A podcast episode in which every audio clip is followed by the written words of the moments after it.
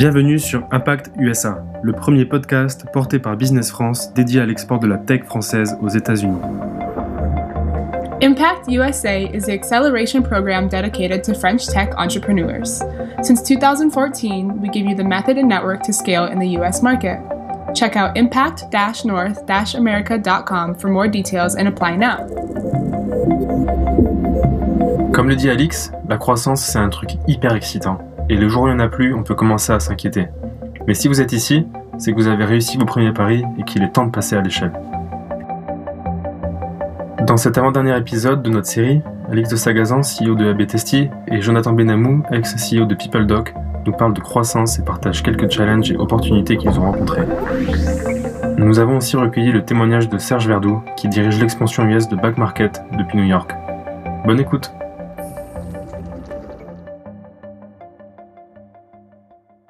A quelqu'un qui m'a posé la question il y a pas longtemps, euh, quand est-ce que tu sais que t'es arrivé? Et en fait, ce que je répondais, c'est que jamais. En fait, euh, t'es tellement dans le truc, euh, tu vois que ça marche, tu vois que ça croit, mais en fait, t'aimerais toujours croire de plus, tu fais jamais tes objectifs. Et, si tu fais tes objectifs, c'est que je pense que t'as mal fixé tes objectifs d'ailleurs. donc jamais. La, la question, quand est-ce que tu sais que t'exploses? Même quand j'ai reçu une offre, euh, tu vois, de rachat, j'ai même pas, enfin, je me suis même pas dit merde, euh, génial, on, avait fait un truc de fou, ou alors on a, une croissance incroyable. Oui, t'as une exaltation, t'as une excitation des équipes, ça marche, mais on a tellement de galères un peu partout à chaque fois et on s'en remettait à chaque fois dans la gueule. Tu vois, euh, en France, ça marche plutôt pas mal. On va aux États-Unis, c'est la merde. Une fois que ça commence à marcher aux US, j'ai la bonne idée d'ouvrir l'Allemagne qui merde au début, et puis après derrière, je l'Angleterre qui merde encore. Tu vois. Et en fait, à chaque fois, t'as des galères. Et à chaque fois, tu t'en remets. Donc, euh, il y a des pays dans lesquels ça marchait, d'autres dans lesquels ça marchait pas. À aucun moment, en fait, tu profites de toute l'aventure euh, à petite dose, mais à aucun moment, tu es dans un état de grâce ou dans un état euh, incroyable où tu te dis tous les soirs quand tu vas te coucher, putain, qu'est-ce que c'est cool. on est des héros, jamais. Jamais, on était, franchement, pendant tout le chemin, on a été hyper humble sur ce qui nous arrivé et surtout, on n'a jamais cru qu'on allait pouvoir vendre ces deux. Enfin, et en plus, franchement, sincèrement, c'est une superbe boîte parce qu'on a des métriques de fou, euh, ça marchait hyper bien. Mais à aucun moment on, s'est regardé en se disant waouh, c'est génial. On, l'a fait après la vente, tu vois, on s'est regardé avec mon associé, on s'est dit ouais, putain, c'était. Voilà, on a, on a fait un truc sympa. Euh, mais avant ça, jamais. Alors à l'époque, en, été 2017, quand j'ai rejoint le projet et l'équipe, il y avait une euh, petite cinquantaine de personnes qui étaient toutes à Paris, concrètement, dans les bureaux dans, le centre de Paris, euh, et personne aux États-Unis. Donc oui, j'ai rejoint l'équipe en tant que... Euh, bah, d'ailleurs, techniquement, au début, en tant que consultant, puisqu'on n'avait même pas de structure pour me payer un salaire. moi j'habitais aux États-Unis déjà depuis une quinzaine d'années. Euh, donc j'étais installé aux États-Unis, euh, mais on n'avait même pas de filiale pour me payer un salaire. Donc euh, c'est une des premières choses que j'ai faites, c'est bah, de, prendre un bureau, d'ouvrir une, filiale. Et puis au bout de trois mois, on était suffisamment établi pour là, je suis devenu techniquement employé de la structure, parce qu'au début, on ne pouvait même pas me, payer de, feuilles de salaire, on n'avait pas de structure. Donc, donc effectivement, j'étais le premier employé sur place.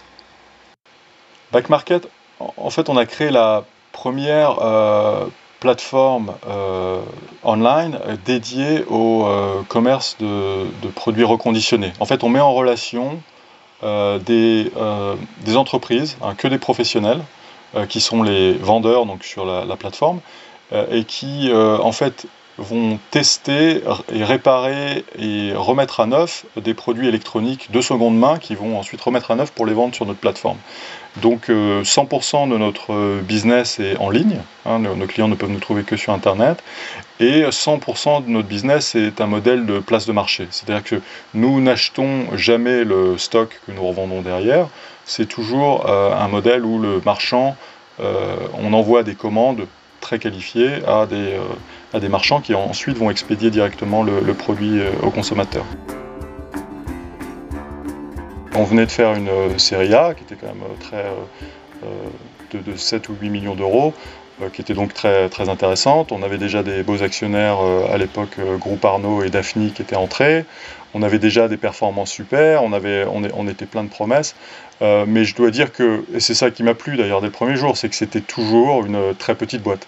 Euh, je me souviens toujours, euh, que le jour où, je suis arrivé, la première semaine que j'ai passé dans les, bureaux à Paris, puisqu'avant de, de me lancer aux États-Unis, j'ai passé du temps avec eux à Paris. Il y avait notre CEO Thibaut qui était en train de, payer des factures d'un côté, et puis de l'autre côté, le, le, Quentin le Brewster, qui est notre euh, CTO, qui était lui en train de, bah, faire euh, des projets techniques, mais c'était encore lui qui ouvrait les, emails des, nouveaux arrivants, qui créait les comptes euh, Gmail des nouveaux arrivants. Et donc là, je me suis dit, bon, bah, effectivement, vu des, par rapport aux entreprises que j'avais connues avant, c'était un, contexte très, très, très entrepreneurial, très jeune et pas du tout hype, enfin très les pieds sur terre, d'ailleurs, qu'on a gardé. C'est, c'est plus euh, Thibaut qui paye les factures et c'est plus Thibaut euh, Quentin qui, ouvre les emails. Mais on a toujours gardé cette, euh, ces pieds sur terre et puis cette, cette, conscience un peu de toute petite boîte où, où faut. une de nos valeurs, c'est ressources minimales mais impact maximal. Et donc on a toujours dans notre ADN et notre culture cette envie de ne pas faire des investissements qui ne sont pas nécessaires et puis surtout d'avoir de la ressource pour, euh, et des idées pour vraiment utiliser les ressources au, maximal. Non, mais la, croissance, c'est beaucoup de challenges, c'est des opportunités, mais forcément, c'est des opportunités euh, de, croissance, de, croissance, de levée de fonds, de, de gagner plus d'argent, de signer plus de contrats. les, opportunités de, de, croissance, elles sont, elles sont obvious. Par contre, les challenges de la croissance, c'est ça qui, est compliqué. Et ce qui est c'est pas facile. Euh, tu as un premier challenge qui est le, challenge de l'équipe. En fait, tu veux, quand tu quand, tu, quand es au début, tu es 10, 20 personnes, euh, tu as, euh, une relation avec, euh, avec, tes employés qui, sont, euh, qui, qui, est hyper, hyper forte. Et puis en fait, tu grossis, tu grossis, tu grossis. Tu peux plus garder le même lien avec tout le monde. C'est plus toi qui recrute tout le monde. Donc tes valeurs sont, sont un peu diffusées, diffuses, puisque c'est tes managers qui recrutent la troisième ligne. Et puis après, la quatrième ligne, c'est ton middle management. Donc là, nous, on avait mis en place des valeurs qui était hyper forte et euh, qu'on a infusé de partout dans la boîte. Pour être sûr qu'en fait tes managers recrutent par rapport à tes valeurs et aux valeurs, enfin, aux valeurs de la boîte du début. Ça c'est hyper important. Donc je pense qu'il faut vraiment insister énormément sur la valeur, sur les valeurs, sur la culture, euh, le fait de garder cette culture de la réussite, du succès, de, euh, de l'envie, l'envie de se dépasser, de construire un truc de fou. ça je pense que c'est le principal truc. c'est ouais, ce qui fait que ce qui fait que, ta boîte va réussir. Après, il y, a des challenges d'organisation. Est-ce que faut que tu une matrice, faut que tu sois fonctionnel, local, etc. Nous, on a fait le choix euh, d'avoir des country managers, des gens qui géraient les pays, euh, pour, qui, qui avaient un PNL en fait. Et, euh, mais par contre, que toutes les fonctions soient, enfin, tous les, départements soient, fonctionnels. On avait un CMO, un Chief Legal Officer, un CHRO, un CSO qui était aux États-Unis. Et chacun gérait en fait avait des équipes locales qui reportaient en dotted line aussi au country manager. Ce qui fait qu'en fait ça fait tenir le pays. Euh, tu as des mecs qui sont là sur place pour, euh, pour gérer et, euh, et pour s'assurer que tout va bien. Et ça c'est hyper important. Euh, bon et puis après tu as des après as des challenges comme tous les autres. Tu vois comment tu gardes la, comment tu conserves la qualité du client. Nous on a zéro churn. On n'a jamais perdu on n'a jamais perdu un client. Euh, en 10 ans. Donc, si tu veux, on avait des challenges, de CSM, de Customer Support, on était hyper bien gérés, mais c'est du scale, c'est-à-dire qu'il faut savoir investir au bon moment. Un CSM, il faut le recruter 6 euh, mois avant d'en avoir besoin. Donc, c'est de l'anticipation. Euh, et puis, le, quatrième challenge, je trouve, qui est, qui est hyper important, c'est, c'est les execs. Et en fait, tu as, un gros problème avec les execs, c'est que si tu les recrutes trop tôt, ça foire ta boîte. Parce que c'est des mecs qui vont pas être forcément hands-on au moment où tu as besoin qui vont apporter peut-être trop de policiers et de procédures. Mais en même temps, c'est des mecs dont tu as, besoin euh, à des moments clés de la boîte. Donc, euh, je pense qu'il faut vraiment bien choisir soit ses execs, soit le moment où on recrute ses execs. Parce que, parce que mine de rien, les execs, ça, te change, une, ça change aussi une vie. Enfin, ça change une boîte.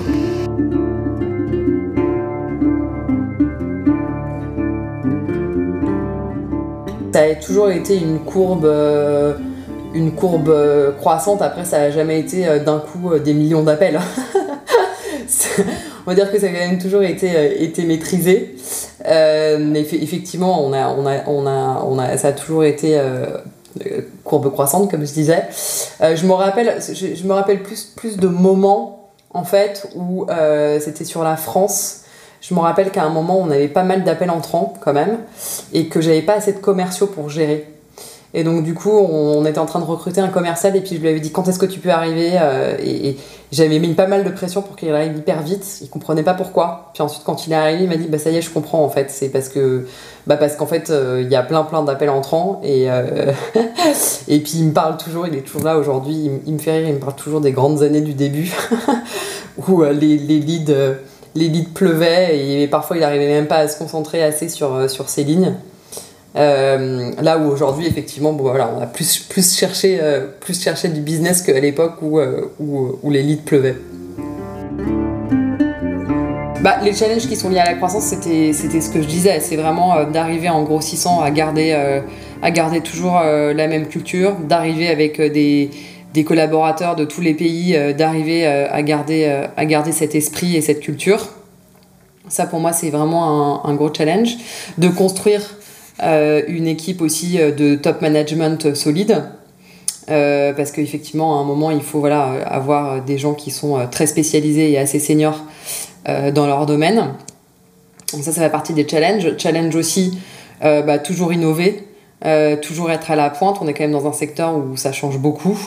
Euh, les, enfin voilà, les, les tout, voilà, tout, tout évolue euh, extrêmement vite, donc euh, il faut toujours essayer d'être à la pointe, d'être devant, devant ses concurrents. Donc voilà, il y a beaucoup de, de challenges liés à l'innovation. D'où le fait qu'on a des équipes de data scientists et puis des 30, 35% de nos équipes qui sont liées à la, qui sont, qui dédiées à la R&D.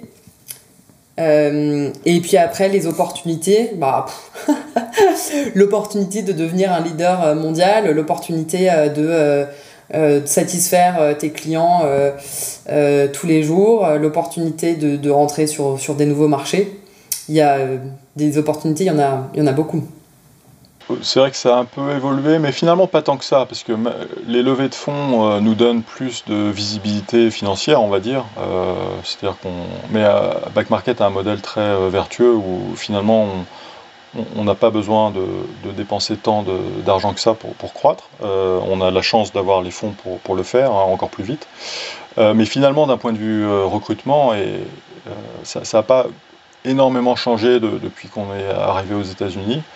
Euh, dans le sens où euh, on essaye de toute façon avant tout de trouver des, gens qui sont à la fois euh, très qualifiés et très intéressés par ce qu'on fait, mais aussi portés par, par le projet.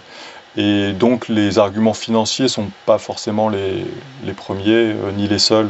donc, donc ça, ça n'a pas changé grand-chose.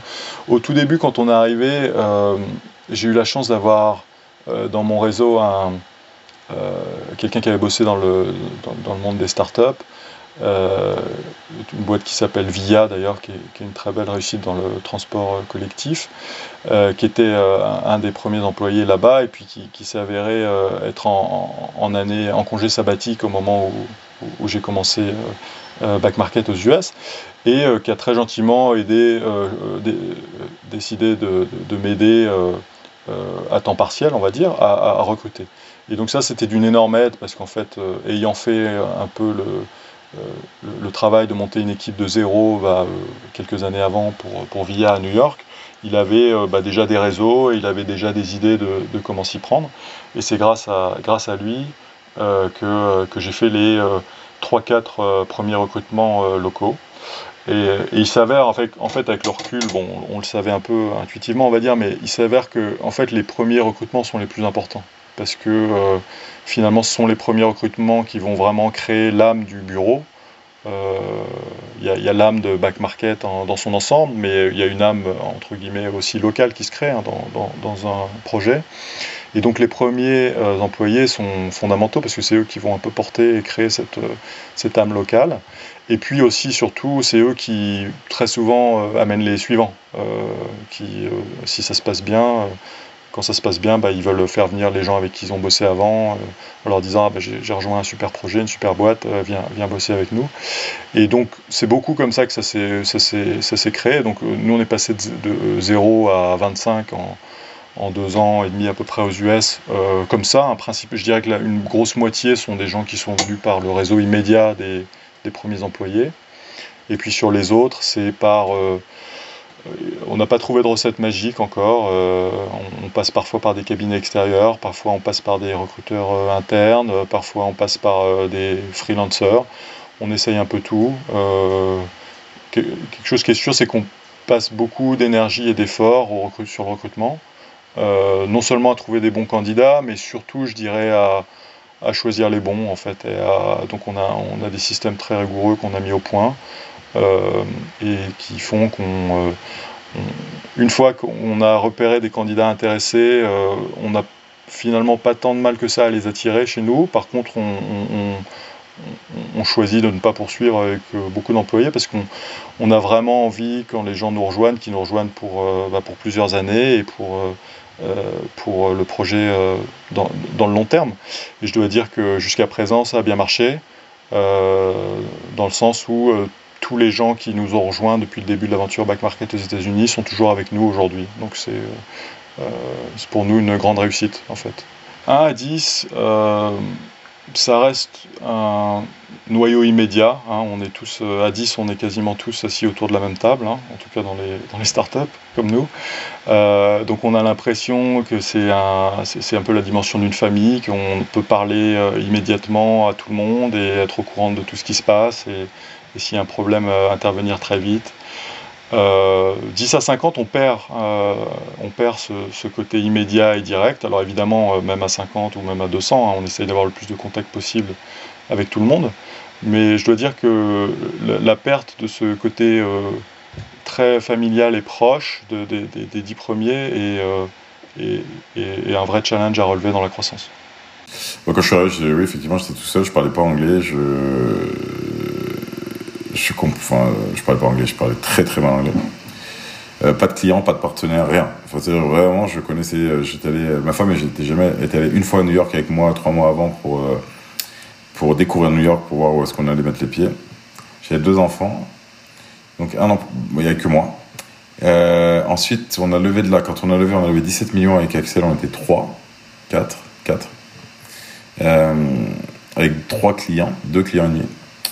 Et ensuite, euh, et ensuite on, a, on a recruté 25 personnes qui étaient, euh, sincèrement, la plupart, pour la plupart, 90% d'entre des quiches.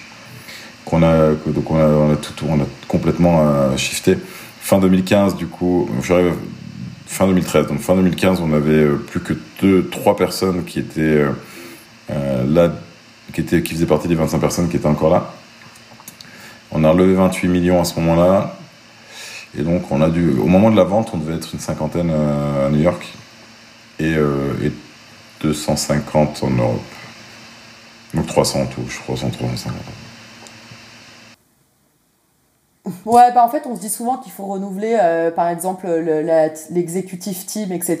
nous, on a mis justement un an, deux ans à la construire. Il y a des gens avec qui ça a marché, des gens avec qui ça n'a pas forcément marché. Là, on est vraiment hyper content de l'équipe qu'on a aujourd'hui. Et, euh, et, ouais, ouais, on est engagé avec cette, cette équipe-là pour, euh, pour scaler l'entreprise. Donc, euh, donc non, non, on n'a pas de... On n'a pas du tout de velléité à changer l'équipe. bah écoute, nous les gens ils ont des BSPCE, donc qui vestent sur 4 ans, donc c'est un système assez, assez classique. et puis après, bah écoute, voilà, hein, continuer d'être motivé, d'aimer son travail, de faire grandir la boîte. Euh, voilà, rien de rien de rien de rien d'exceptionnel, mais écoute, euh, on a des gens qui sont très motivés, qui voient surtout bah, le gros potentiel qu'on a, parce que nous on a un outil, c'est vraiment super, euh, qui est qui aide de plus en plus, apporte de plus en plus de valeur à nos clients, qu'on étend sur pas mal de clients. voilà, on a deux plateformes, on a une plateforme qui marche bien, une deuxième qu'on vend de plus en plus à des équipes un peu plus techniques, euh, produits, développeurs, etc. Euh, donc voilà, nous on a déjà notre base existante de 900 clients où on a encore plein de choses à faire avec eux, plein de valeurs à leur apporter. Et puis en plus de ça, développer du nouveau business avec le terrain de jeu que sont les États-Unis. c'est vrai que bah, voilà, pour des talents, c'est super intéressant de se dire bah, on a un énorme terrain de jeu euh, devant nous et plein de choses à faire et en plus les moyens maintenant pour, euh, pour se développer.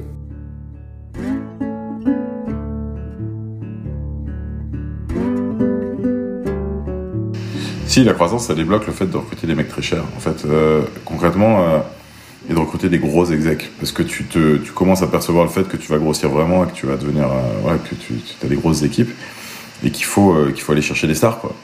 Et, donc, euh, et donc, il faut aller chercher des stars dans les boîtes qui, qui sont des stars et, il faut aller les débaucher. Quoi. Et donc, tu les débauches, tu les débauches sur, sur des perspectives de croissance. Sur, tu sais, quand tu as 40 millions sur un compte en banque, c'est plus facile d'aller chercher quelqu'un à 300, 400 000 balles. Ça, ça, ça pèse moins. Quoi ça, ça, débloque ça et puis euh, et puis je pense que ça débloque aussi en fait les équipes. Enfin, il y a une émulation qui se crée qui est incroyable, euh, qui fait que les gens bossent, euh, bossent d'autant plus, sont, sont encore plus motivés, sont, sont taqués quoi. ils sont en train de vivre un truc incroyable et ils ont envie de le vivre à fond. Et ça, je pense que c'est hyper important l'opportunité la plus grosse, pour nous, c'est de créer euh, une marque euh, et une plateforme mondiale de référence dans notre euh, segment d'activité.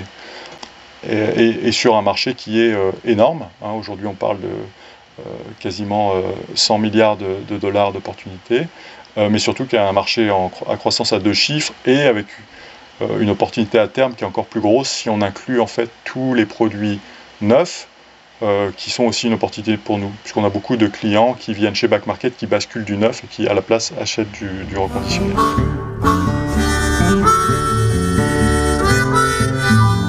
Les challenges qui vont avec, ils sont multiples. Euh, il y en a un qui est tout d'abord un, challenge d'exécution, on va dire. Hein. c'est que euh, quand on est face à, une opportunité aussi grosse, que ce soit en nombre de pays qu'on peut conquérir, que ce soit en nombre de catégories qu'on peut ouvrir, euh, catégories de produits, je veux dire.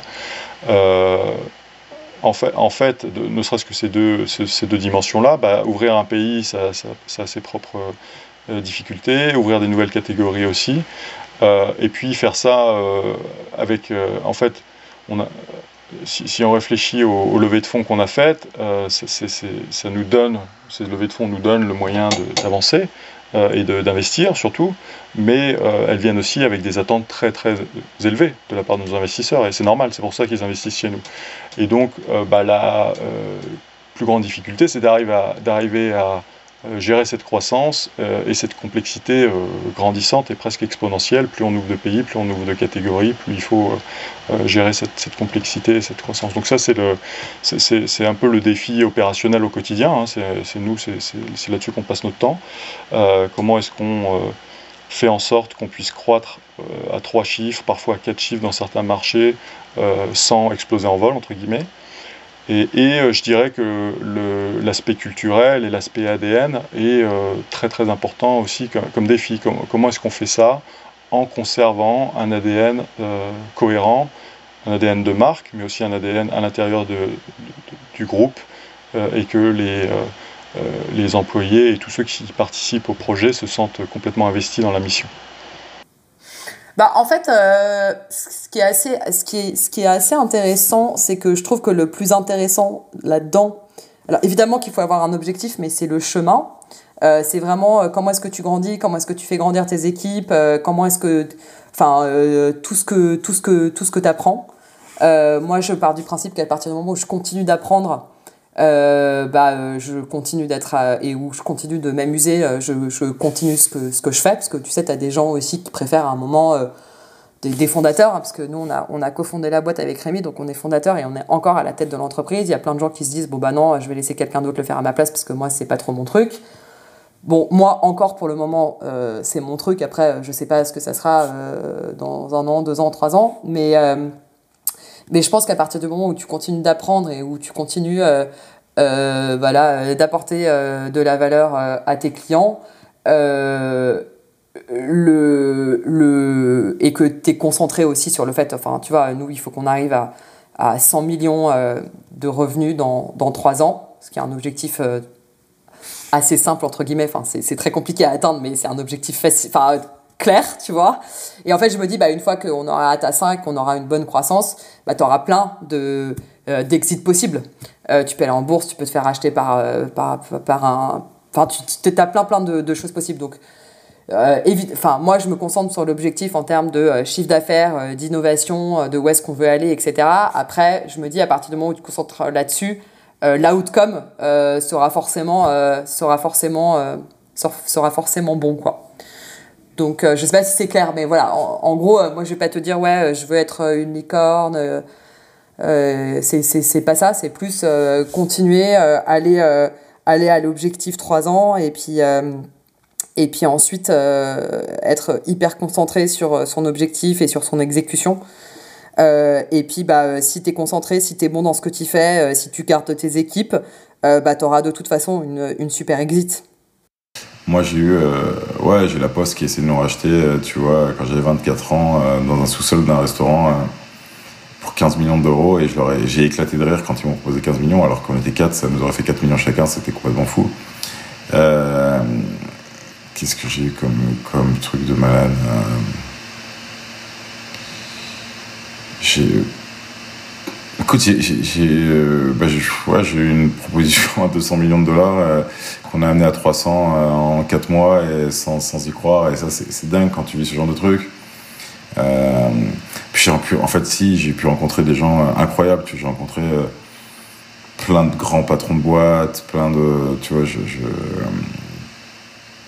tu rentres dans un monde assez, assez marrant, quoi. Mais j'ai pas eu, j'ai pas eu j'ai pas eu de, j'ai pas eu de petite histoire comme ça, un peu croustillante. Euh, c'est pas arrivé, ça. Ouais, la poste c'est sympa, ouais. La poste c'est sympa et j'ai éclaté là, je répondu qu'on voulait pas devenir postier, je suis parti.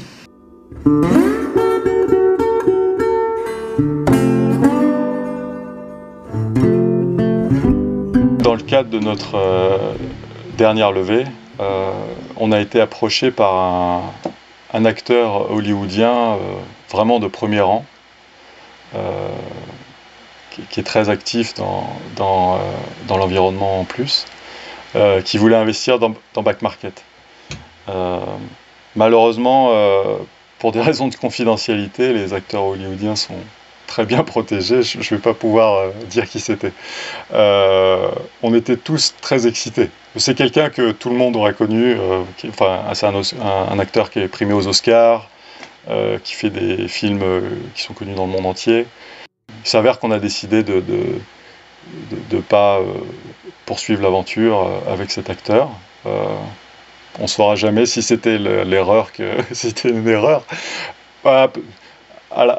Au, final, dans, le business, hein, c'est toujours des questions de retour sur investissement.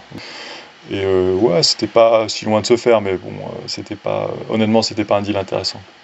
on a fait beaucoup de due diligence pour euh, savoir comment ça s'était passé dans les autres boîtes où il avait investi justement, et on a pris beaucoup de. Et bon, il s'avère que c'est des bons businessmen. Alors pas du tout, non non, moi j'ai pas du tout d'histoire comme ça, et surtout. oui, enfin, tu sais, c'est enfin comme tout le monde, hein, t'as as tes hauts, tes bas, des moments où t'as as confiance, des moments où t'as moins confiance. Euh, ça, c'est des, discussions à, part entière, quoi, où tu te, ouais, tu te poses des questions, euh, tu te dis est-ce que, euh, est-ce que je suis à ma place, est-ce qu'on fait les bons choix, est-ce qu'on est assez bon, est-ce que celui à côté n'est pas mieux, est-ce que, enfin, tu vois, tu, oui, tu t'es humain, donc tu te poses, enfin, en tout cas, moi, je m'en pose beaucoup. bah, en tout cas, en tout cas, la croissance, c'est un truc qui est hyper excitant, c'est clair. Euh, moi, le jour où on n'en fait plus, je serais inquiète, quoi. Où je me dirais, c'est où il faut que je parte, ou tu vois.